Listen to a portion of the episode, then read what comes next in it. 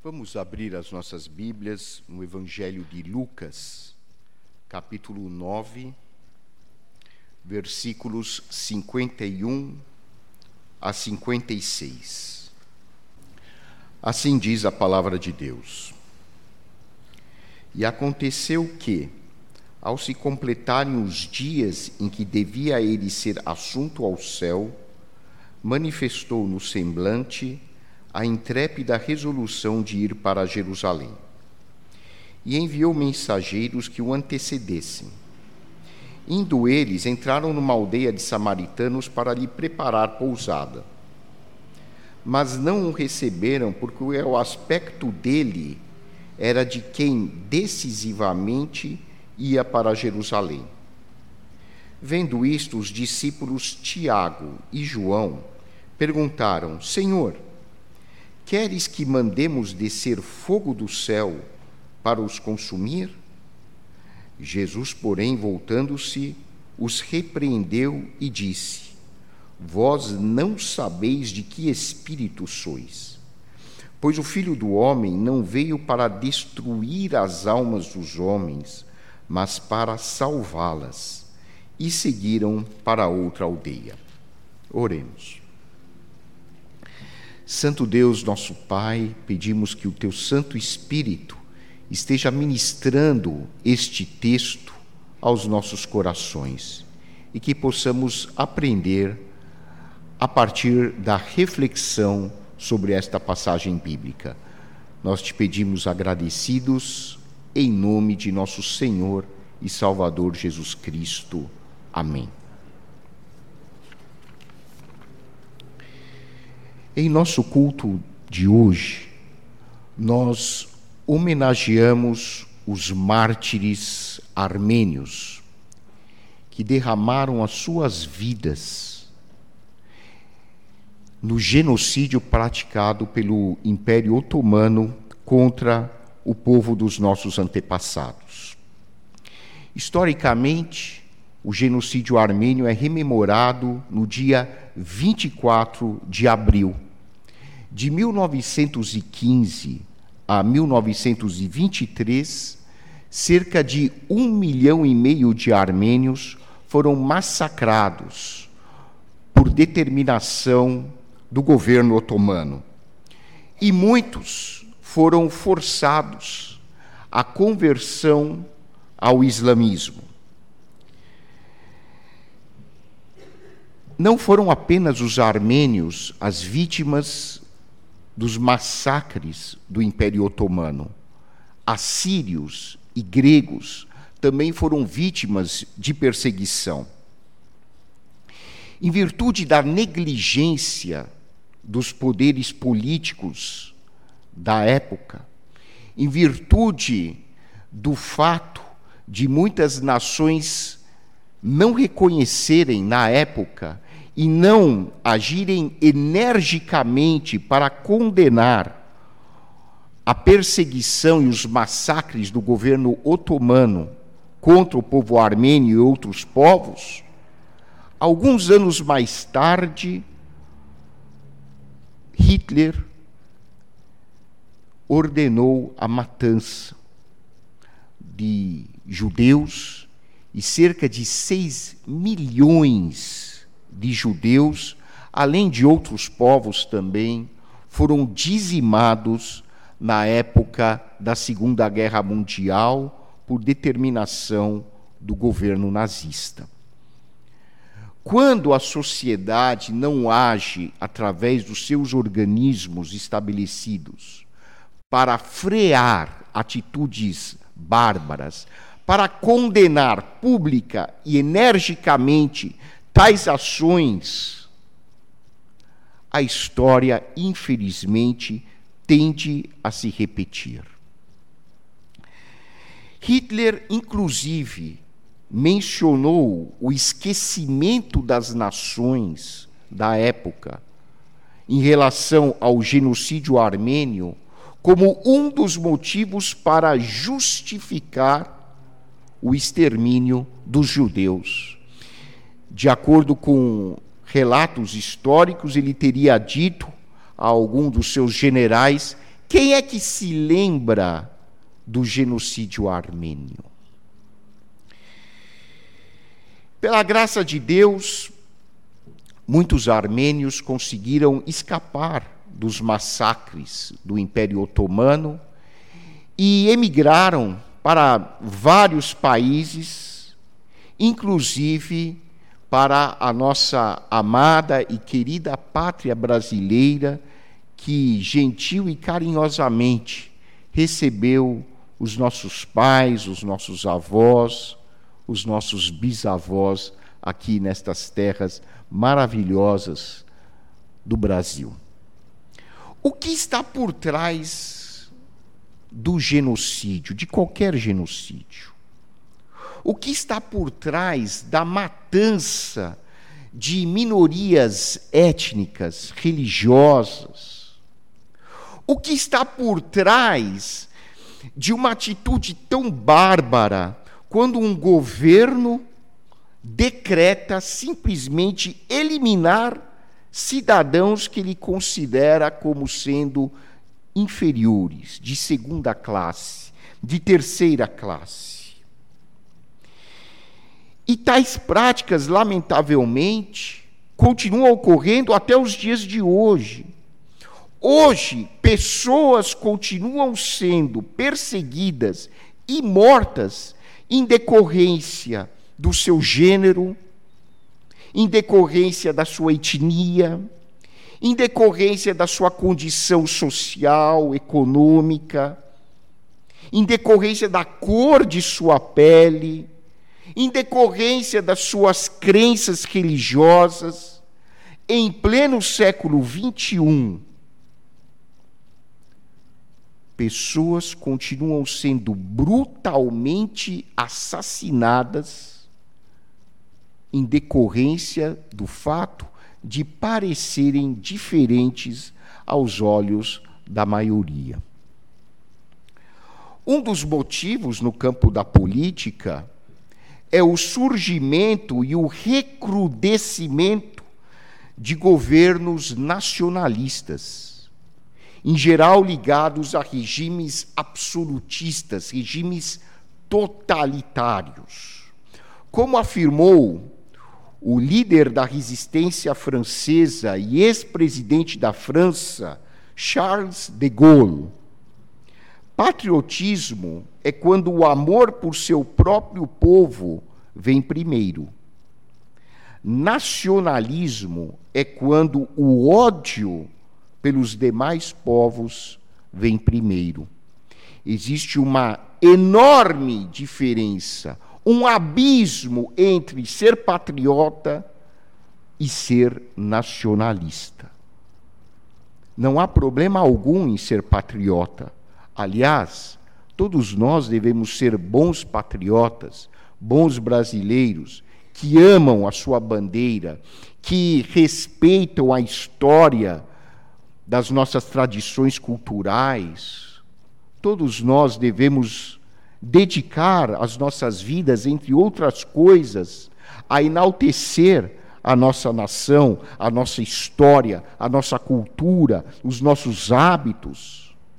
Mas é muito diferente de ser um nacionalista fanático e afirmar que, por exemplo, o brasileiro é melhor do que outros povos de que a nossa cultura é superior às outras. Isso não é patriotismo, isso é, é ignorância, isso é fanatismo, isso é nacionalismo político.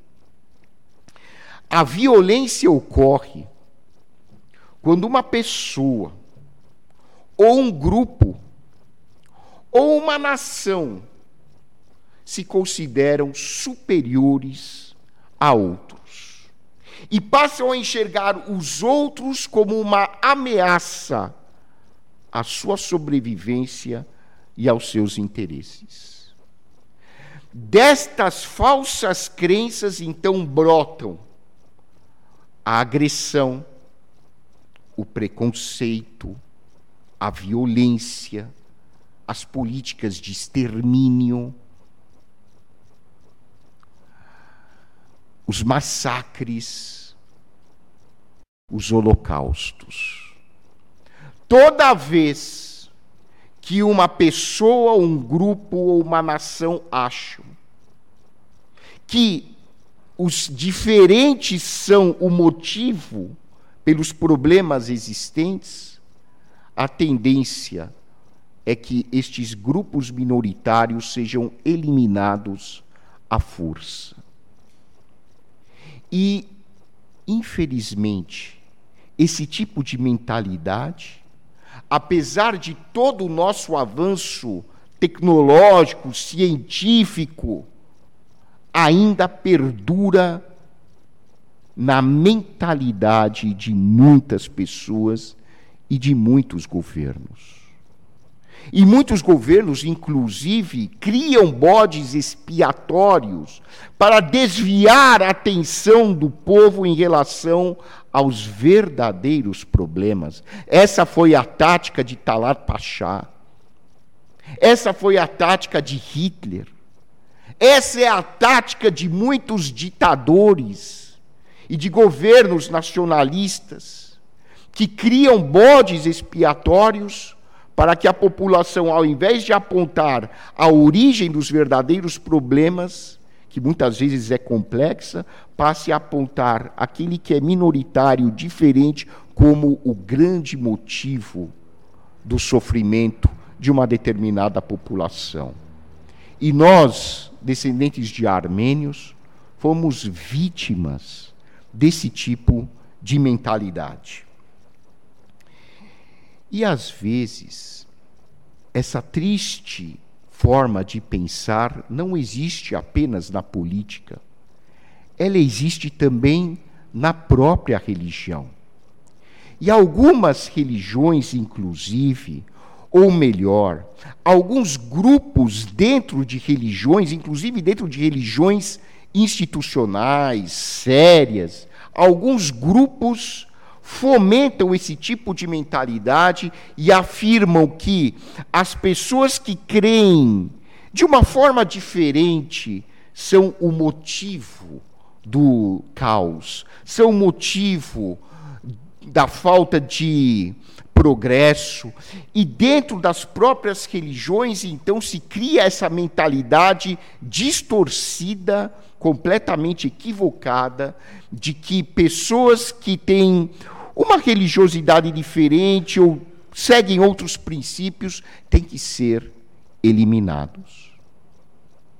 E o texto bíblico que nós acabamos de ler nos traz essa reflexão e nos mostra que até mesmo entre os próprios seguidores de Jesus havia essa mentalidade distorcida, havia esse erro de pensamento, esse nacionalismo fanático que se mistura a uma falsa religiosidade, criando uma espiritualidade muito perigosa e distorcida.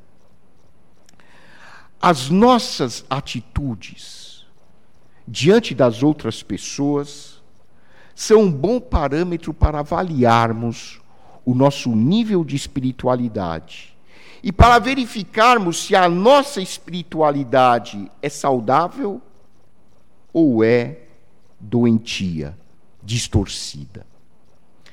O que Deus espera de nós, como discípulos de Cristo, de acordo com o texto do Evangelho de Lucas, existem algumas atitudes que espelham, que refletem uma espiritualidade saudável. E são essas atitudes que nós devemos buscar para nós crescermos espiritualmente. A primeira atitude é a conexão com o próximo. Conexão com o próximo. Vejam o que o texto de Lucas descreve. Os discípulos estavam com Jesus, provavelmente ao norte de Israel, e eles queriam ir para Jerusalém, porque Jesus ia terminar o seu ministério em Jerusalém. Só que para chegar a Jerusalém, o caminho mais curto seria atravessar a região da Samaria, a terra dos samaritanos. E os samaritanos eram inimigos mortais dos judeus. E os judeus eram inimigos mortais dos samaritanos. Os judeus diziam que os samaritanos eram um povo impuro, que eles iam ser condenados por Deus, que Deus não podia amar um povo como aquele. Porque os samaritanos eram uma mistura de povos originariamente israelitas com povos pagãos locais, por causa da história da perseguição do Império Assírio. Isso é um outro, é um outro tópico. Mas, de qualquer maneira, os judeus tinham uma cultura religiosa diferente dos samaritanos. Então, ambos odiavam uns aos outros. E Jesus falou: Vamos pela terra dos samaritanos, mesmo sabendo que ele ia enfrentar oposição. O que aconteceu? Ele mandou alguns na frente, e quando os samaritanos olharam para os judeus, falaram: O quê? A gente odeia vocês. Vocês odeiam a gente.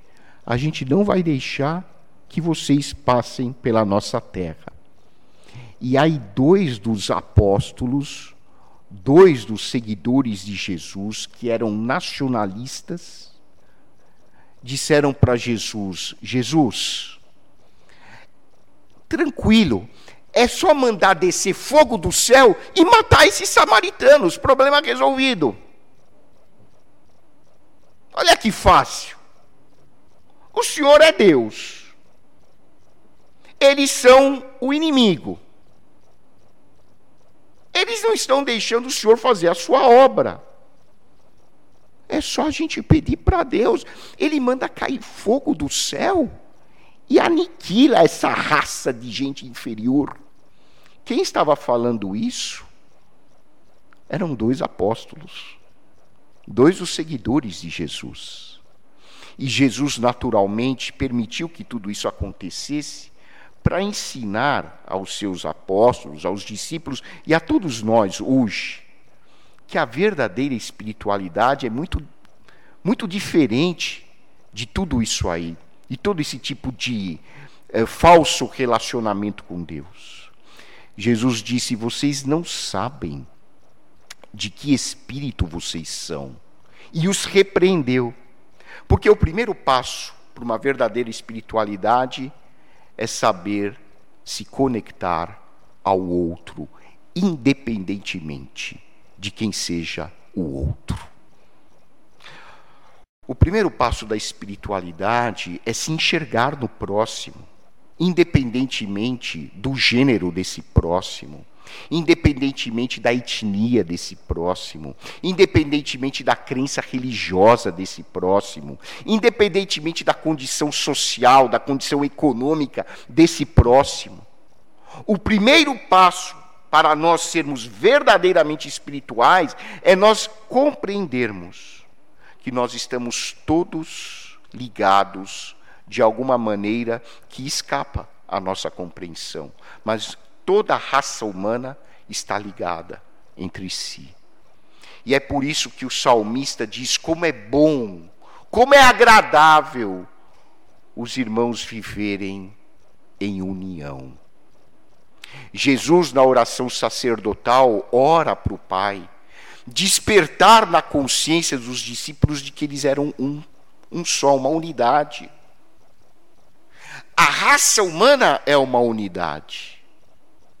E Jesus, através das suas parábolas, mostra o quanto ele se identificava com a raça humana e como a raça humana precisa se identificar, homens e, e mulheres, naturalmente, entre si como pertencentes a uma única rede, em que todos nós somos interdependentes. Todos nós dependemos uns dos outros. Quando alguém é ferido, todo, toda a raça humana é ferida. Toda a natureza é ferida. E existe um conceito muito bonito, que é um conceito da cultura africana, chamada Ubuntu. Uh, Ubuntu tem vários significados, um deles é eu sou porque nós somos.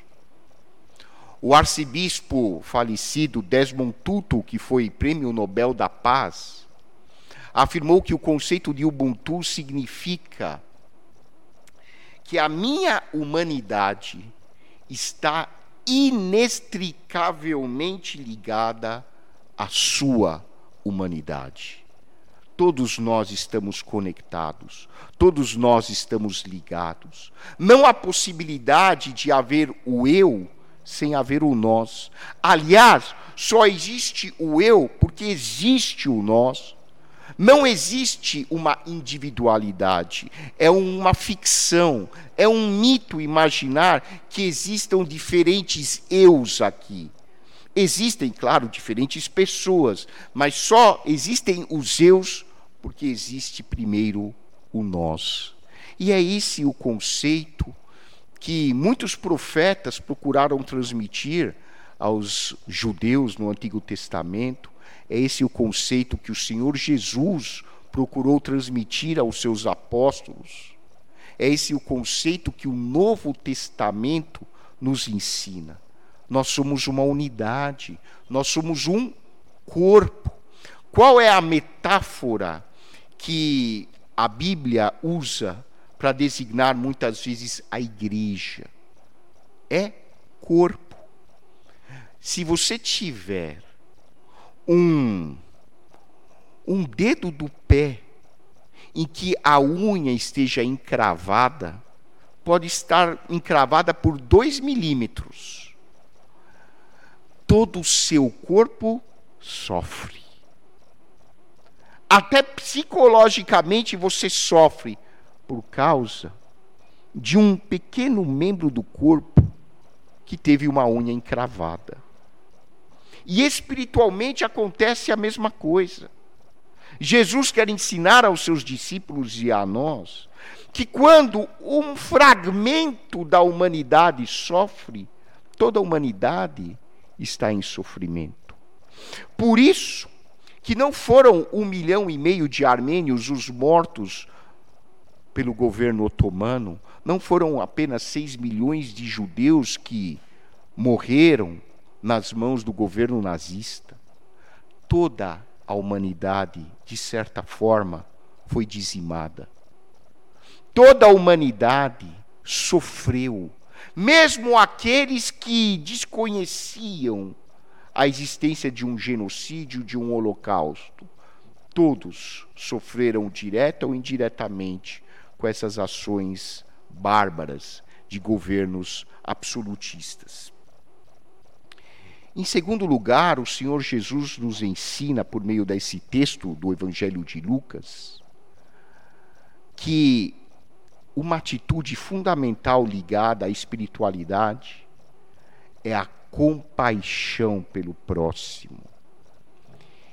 E compaixão é algo que falta muito nos dias de hoje. Até mesmo dentro das religiões, dentro das igrejas, falta compaixão. Compaixão é o poder sentir com o próximo a sua dor. Empatia é uma atitude que vem antes. É eu poder me identificar com o outro e conseguir compreender o sofrimento do outro, porque eu consigo me colocar no lugar do outro. Compaixão vai um passo além, é o sentir com o outro as suas dificuldades, os seus problemas. E é por isso que a palavra de Deus diz que nós, como cristãos, devemos nos alegrar com os que se alegram, devemos chorar com os que choram. Isso é compaixão.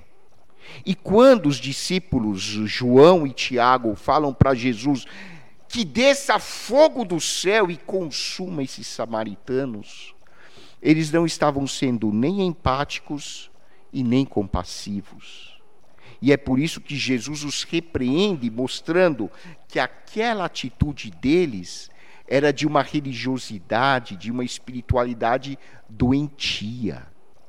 É de uma espiritualidade distorcida. É de uma espiritualidade que faz mal para as pessoas. E é por isso que esse texto bíblico nos eh, ajuda a refletir e a avaliar se o meu tipo de espiritualidade é aquele que agrada a Deus e aquele que ajuda o semelhante. Qual é a espiritualidade que nós estamos vivendo hoje? Se eu me ocupo em condenar os outros, se eu me ocupo em dizer aos outros que eles estão errados porque eles são pessoas inferiores, porque a religião deles é pior, na minha cabeça, claro, ou porque eles pertencem a um grupo político, social que é diferente do meu, esse tipo de espiritualidade não é aquela espiritualidade produzida pelo Espírito Santo na vida de uma pessoa convertida. É uma falsa espiritualidade, muito perigosa e que vai me transformar numa pessoa doente espiritualmente falando, e doente também psicologicamente falando, e essa doença até vai se é, transmitir ao meu corpo. Todo o meu ser vai sofrer com esse tipo de espiritualidade doentia. É interessante que lá em Mateus capítulo 25, quando Jesus fala para os seus discípulos é, qual é a verdadeira fé, e essa é uma passagem que chama muito a atenção. Jesus não fica dizendo, olha, o pai vai separar as ovelhas dos bodes e aqueles que afirmaram, que creram de coração que eu sou o Verbo encarnado, a segunda pessoa da Santíssima Trindade, e que eu existo coeternamente com o Pai e o Espírito Santo. Aqueles que não foram batizados, aqueles que não seguiram nenhum uh, catecismo de fé, esses irão para o inferno. Jesus não diz nada, nada, nada disso. O que Jesus disse? Qual é a verdadeira fé? Aqueles que me viram nu e me deram roupas Aqueles que me viram com sede, me deram água. Aqueles que me viram faminto, me deram comida. Aqueles que vi, me viram doente e me foram visitar. Aqueles que me viram passando por alguma dificuldade e vieram me consolar. E aí as pessoas vão dizer, mas mestre, quando é que nós vimos o senhor doente? Quando é que nós vimos o senhor com fome? Quando é que nós vimos o senhor passando alguma necessidade? E Jesus diz para eles: toda vez que vocês fizeram isso a algum dos meus pequeninos irmãos, foi a mim que vocês fizeram. Essa é a fé salvadora não é uma fé em algum tipo de catecismo ou algum tipo de doutrina, por mais bonita que pareça. A fé que salva é a fé que leva à compaixão. É a fé que ajuda a cada um de nós se conectar e se enxergar no seu semelhante. E finalmente, a terceira atitude que reflete uma espiritualidade saudável é a contribuição para a sociedade. Existe um autor chamado Bill Hanlon que afirma que a espiritualidade tem três Cs: conexão, compaixão e contribuição. E a contribuição nasce dos primeiros dois Cs toda vez que eu me sinto conectado com meu semelhante, toda vez que eu sou desperto para a compaixão, eu passo então a contribuir de alguma maneira para eu transformar a sociedade em que eu vivo em algo melhor, em algo mais acolhedor. E foi isso que os discípulos de Jesus aprenderam. Eles aprenderam a colocar a fé em ação Porque uma fé que não se transforma em algo concreto é uma fé morta. É isso que Tiago, na sua epístola, afirma lá no capítulo 2. A fé sem obras é morta. Se eu me conecto, se eu sinto compaixão, eu vou agir de alguma maneira, dentro das minhas limitações, dentro das minhas possibilidades, mas eu vou agir concretamente para ajudar a humanidade da qual eu faço parte. Então, a verdadeira espiritualidade é aquela que me ajuda a me ver no próximo, a me enxergar no próximo. A verdadeira espiritualidade é aquela que me ajuda a ser uma pessoa mais compassiva, a uma pessoa que realmente busca ajudar o seu semelhante. E a verdadeira espiritualidade é aquela que me desperta para, de alguma maneira, eu trabalhar em prol da sociedade a qual eu pertenço. Nesse dia em que nós homenageamos os nossos mártires, que deram a sua vida em virtude da sua fé, nesse dia em que nós rememoramos o centésimo oitavo ano do genocídio armênio, que nós possamos nos lembrar não apenas dos nossos antepassados, mas que nós possamos nos lembrar de todos aqueles que sofreram e sofrem violência, perseguição, extermínio, preconceito, aqueles que são marginalizados por causa da sua fé, por causa da sua etnia, por causa de sua ideologia, seja ela qual for que nós possamos nos solidarizar uns com os outros, lembrando-nos do conceito do Ubuntu. Somos todos membros da mesma humanidade, dependemos uns dos outros. Que Deus nos abençoe.